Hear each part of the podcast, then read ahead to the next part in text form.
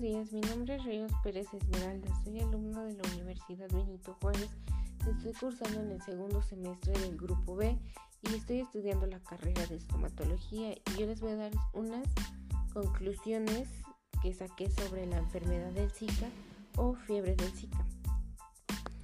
Es una enfermedad provocada por un virus del Zika que transmite por picaduras de un mosquito. En algunas mayorías de algunos casos no hay síntomas y en casos pocos frecuentes el Zika puede causar parálisis o síndrome de Guillain-Barré y en mujeres embarazadas puede causar defectos congénitos en el feto. Se puede contagiar por la mordedura o picadura de animales o insectos o por relaciones sexuales vaginales, anales u orales sin protección. Si se presentan algunos síntomas suelen ser moderados y duran menos de una semana. Incluyen fiebre, sarpullido, dolores en las articulaciones y ojos rojos. Sus áreas del dolor son las articulaciones, los músculos o parte posterior de los ojos. En todo el cuerpo es la fatiga, la fiebre, el escalofrío, pérdida de apetito o sudoración. Y los más comunes son el dolor de cabeza, enrojecimiento en ojos, erupción cutánea o vómito. Generalmente comienza de 4 a 2, de 2 a 14 días, perdón, después de la picadura de un mosquito infectado. En estos síntomas suelen durar una semana y la mayoría de las personas se recuperan por completo. Los signos y síntomas más comunes del Zika son la fiebre leve. La infección por el virus son similares a las otras enfermedades transmitidas por mosquitos, como la de la fiebre del dengue y si te sientes enfermo después de un viaje reciente a una región en la que es común la enfermedad transmitida por los mosquitos, hay que consultar a algún médico.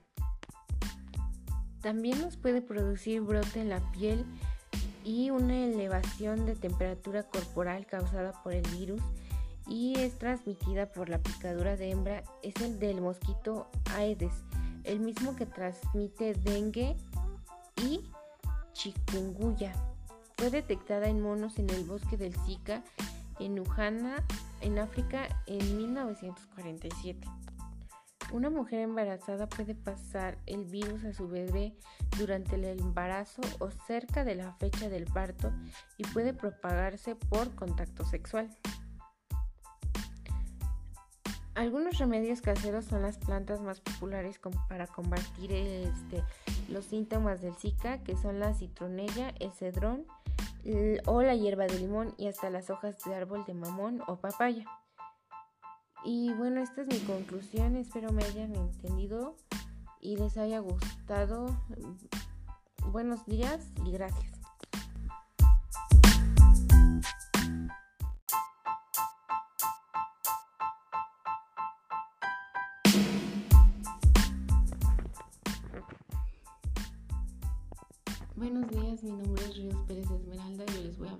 Sobre los cepillos dentales. Los cepillos de dientes son un instrumento para la higiene bucodental que nos permite limpiar los dientes, lengua y encías. Una buena técnica es la frecuencia y el tiempo de cepillado adecuados son la clave para eliminar la placa y para evitar la acumulación de sarro y la aparición de caries. Generalmente los cepillos de dientes convencionales son de forma rectangular y con la cabeza del cepillo compuesta por cerdas perpendiculares que nos ayudan a limpiar las zonas difíciles de alcanzar y también puede variar el tamaño, forma y textura y así como en longitud, dureza y disposición de cerdas de esta manera pues pueden cubrir las necesidades específicas de cada persona. La primera división más general de los cepillos suele ser la cepilla de cerdas duras porque son cerdas más rígidas recomendadas para personas con buena salud bucodental y sin problemas de sensibilidad y es aconsejable no ejercer demasiada presión. También tenemos los cepillos de cerdas blandas que son cerdas más suaves indicadas para pacientes que sufren gingivitis y otras dolencias dentales y no ejercen tanta presión sobre la superficie de los dientes y de las encías. Los cepillos de dientes eléctricos o manuales Independientemente del cepillo que usemos, el principal problema con el que nos encontramos es que no dedicamos el tiempo suficiente a lavarnos los dientes y suele ser una tarea que realizamos con prisa o sin la técnica adecuada. Es por ello que la opción más recomendable es la del cepillo eléctrico, en mi opinión, ya que sus prestaciones mejoran la funcionalidad del cepillo manual, manual perdón, y más para la gente que no logra realizar la tarea correctamente. Su principal ventaja de los cepillos de dientes eléctricos es que nos permite eliminar con más eficacia la placa bacteriana, ya que realiza más movimientos por segundo y vibra a la vez. También nos da mayor facilidad para acceder a los espacios interdentales y solo requiere un ligero movimiento con la mano debido a su movimiento horizontal y vertical o bien circular. Algunos de ellos disponen de sensor de presión que al apretar en un diente o encía, el cabezal deja de moverse o no nos avisa. Además tiene cabezales intercambiables y a pesar de eso, a pesar de no disponer de tantas facilidades de cepillos de dientes manuales, siguen siendo muy eficientes y debemos escoger uno que nos adapte al tamaño de nuestra mano y hacer posible con cabezal con movilidad que tenga diversidad en posiciones en las fibras del cepillo y en estos casos es fundamental aplicar la presión correcta y realizar el ángulo de 45 contra el borde de la encía y deslizarlo hacia abajo y repetirlo consecutivamente en cada diente. Cepillarnos suavemente la superficie de cada diente con movimientos cortos hacia adelante y hacia atrás. Cepillarnos delicadamente la lengua para eliminar bacterias y refrescar el aliento.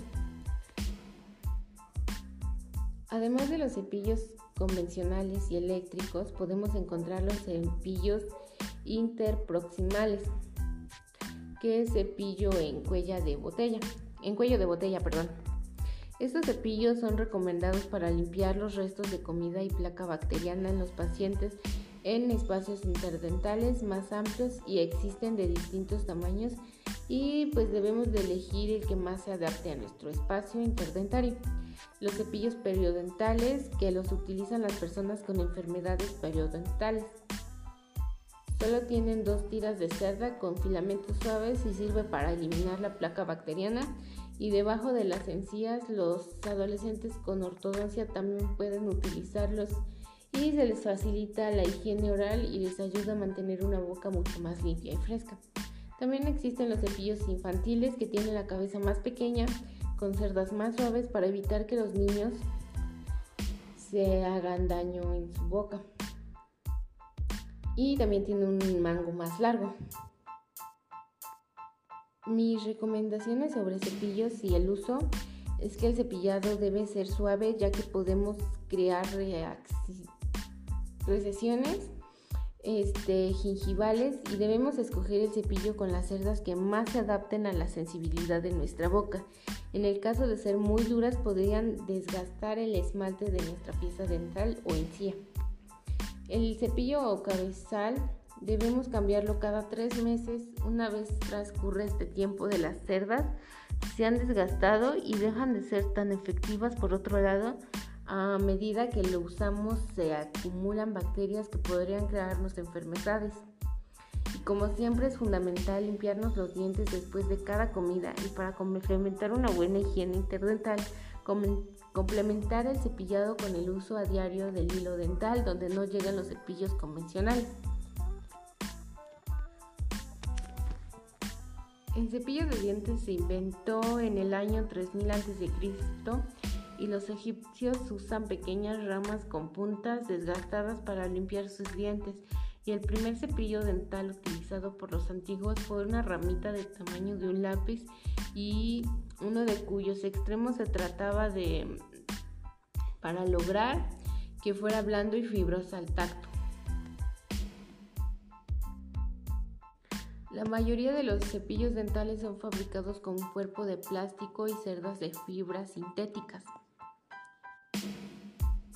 El cabezal es de tamaño adecuado y con forma diamantada, ligeramente más estrecha por un extremo que permite llegar a las zonas posteriores de la cavidad bucal y más difíciles de alcanzar. La longitud del cabezal debe ser equivalente al área que ocupan de 2 a 3 dientes contiguos. El cuello es el maleable que favorece la accesibilidad y permite su flexión hasta adquirir la posición que mejor se adapta a la cavidad bucal.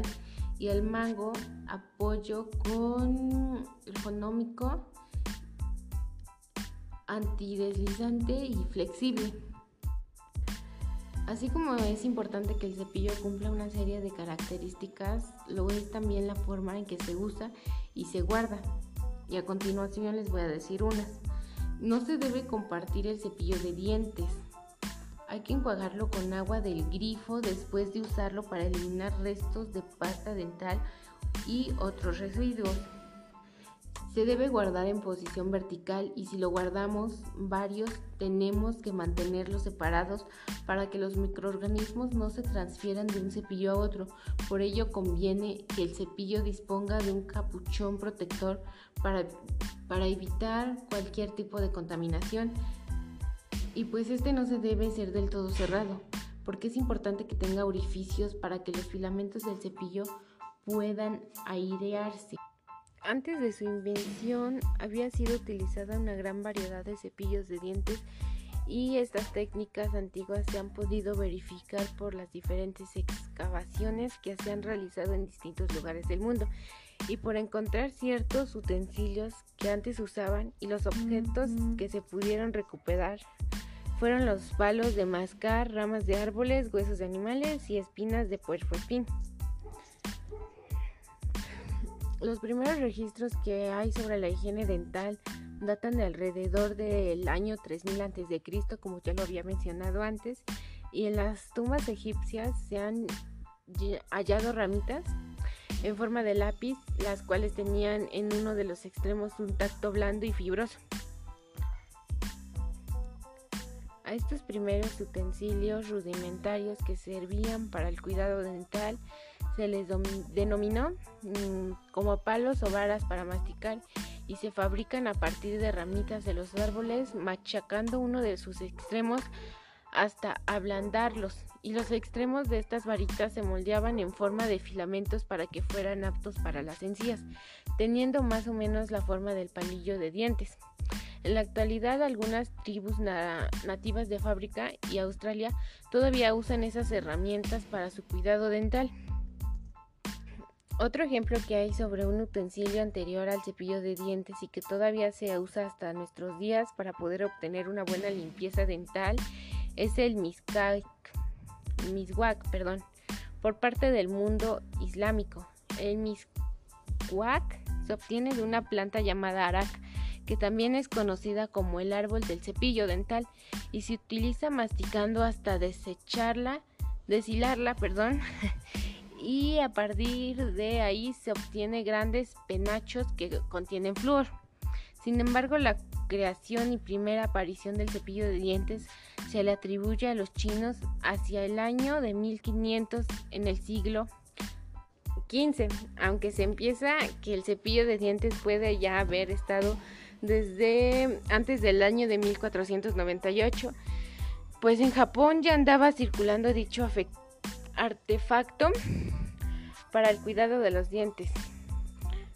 Más tarde en el año de 1600 es introducido el cepillo de dientes en Europa y por parte de los mercaderes ingleses que viajaron a China más o menos cuando ya se estaba acabando el Renacimiento. Sin embargo, en aquellos tiempos los europeos no recibieron con muy buen agrado este utensilio, porque consideraban que las cerdas que se empleaban eran de una dureza excesiva que pues al momento de cepillar los dientes les causaba irritación y les causaba molestias en las encías. Y pues por otra parte al llegar al cepillo de dientes a Europa no se usaba con tanta frecuencia debido a que no todos estaban acostumbrados a una buena limpieza dental y preferían usar otros métodos para la limpieza de los dientes ya que existían antes de la aparición de este utensilio en Europa, como el caso de los palillos hechos con plumas de gansos o de metal como oro o plata. Y bueno, esto es todo, espero que les haya gustado y me hayan entendido un poco de, de lo que yo les quise hablar. Buenos días y gracias.